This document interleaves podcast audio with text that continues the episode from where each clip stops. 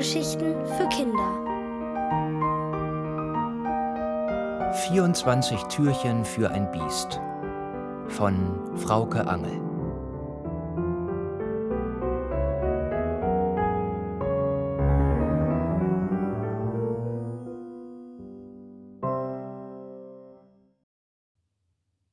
Diamant-Hochzeit im Zirkusweg. Der Herbst mit seinem unendlichen Regen bot genug Gelegenheiten, alle Hausbewohnerinnen des Zirkusweg 57 kennenzulernen. Unter dem Dach wohnte die alte Frau Fink mit ihrem Kanarienvogel Herrn Quatschkopf. Frau Fink war stets elegant gekleidet und färbte sich alle vier Wochen die Haare schwarz, wovon immer ein paar Spritzer Farbe im Gesicht zurückblieben. Sie war nicht größer als wir, und beim Treppenaufstieg pfiff ihr Atem in so hohen Tönen, dass sie selbst wie ein Vögelchen klang.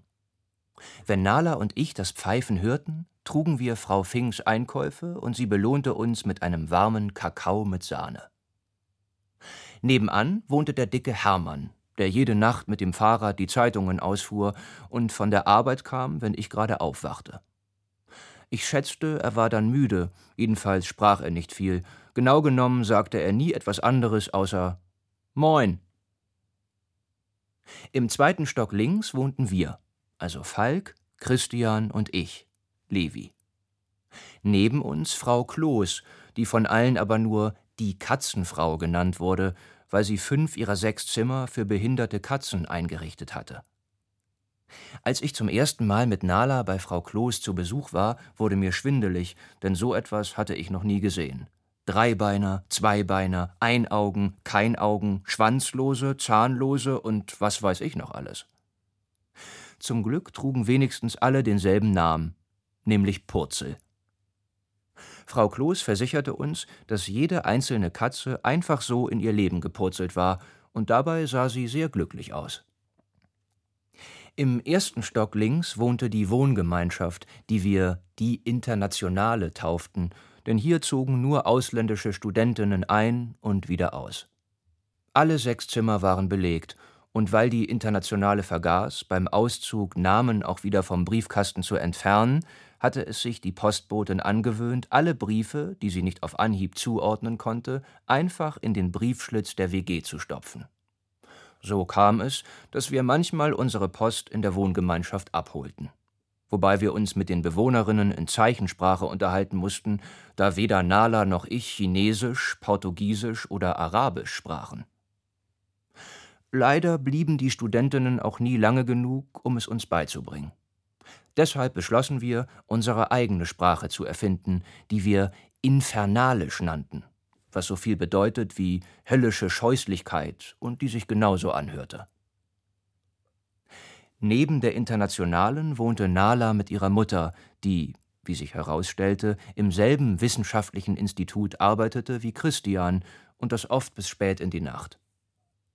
Nalas Mutter behauptete, nur so könne sie nach der Scheidung die Miete für die viel zu große Wohnung aufbringen, aber Nala behauptete, das sei die Ausrede, mit der ihre Mutter ihr schlechtes Gewissen beruhigte, das sie gar nicht haben müsste, denn Nala machte es überhaupt nichts aus, jetzt jeden Tag bei uns zu verbringen.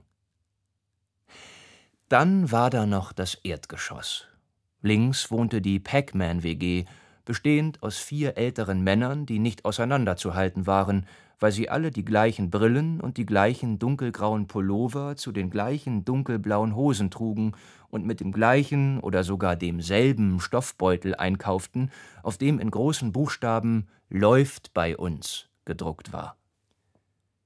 Frau Fink verriet uns, dass sich der Name der Pac-Man-WG von einem Computerspiel ableitete, das vor über 40 Jahren, just in dem Jahr, als sich die Wohngemeinschaft gründete, auf den Markt kam.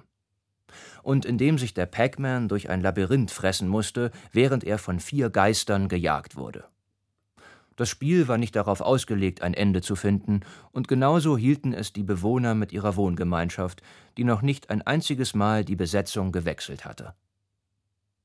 Selbst Nala, die seit ihrer Geburt im Zirkusweg wohnte, überraschten die vielen Neuigkeiten, die wir in den ersten Wochen nach meinem Einzug bei Kakao und Keksen von Frau Fink erfuhren.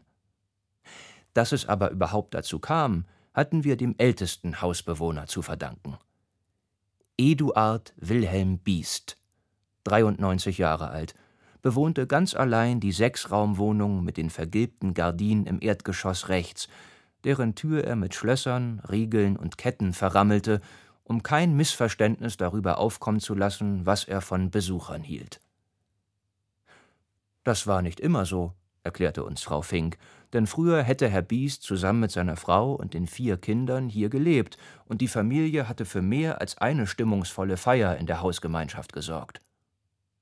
Nachdem die Kinder ausgezogen und die Eheleute in Rente gegangen waren, kümmerte sich Herr Biest mit Hingabe um die Belange der Mieter. Er sorgte sich um die Hecke, den Rasen, die Blumen und versteckte jedes Jahr zu Ostern mit seiner Frau für die Kinder aus ihrer Gemeinde bunte Eier im Hof.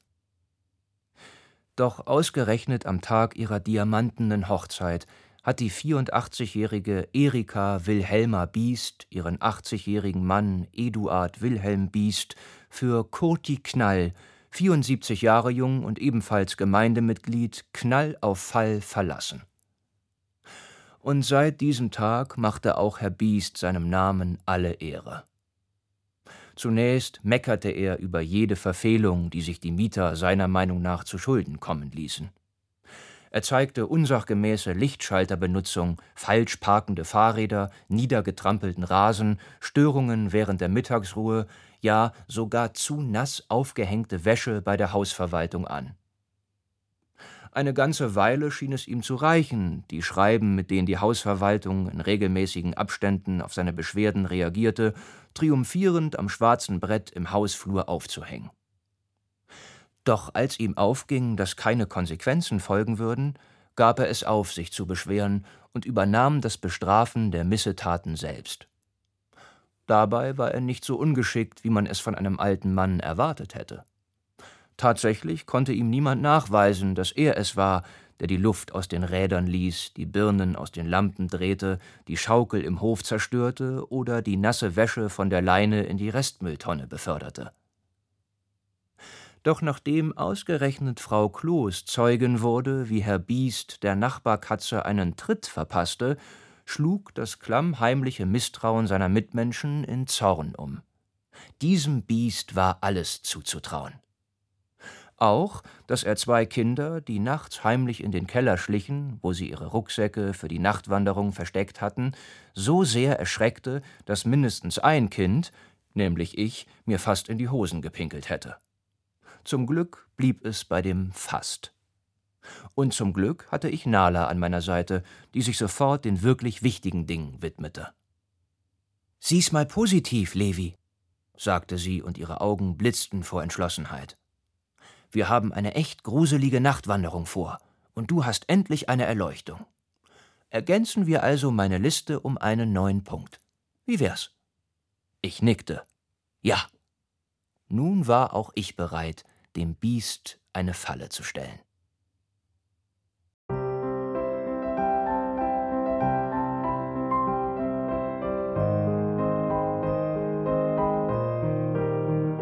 Ihr hörtet 24 Türchen für ein Biest von Frauke Angel. Gelesen von Timo Weißschnur. Ohrenbär. Hörgeschichten für Kinder. In Radio und Podcast.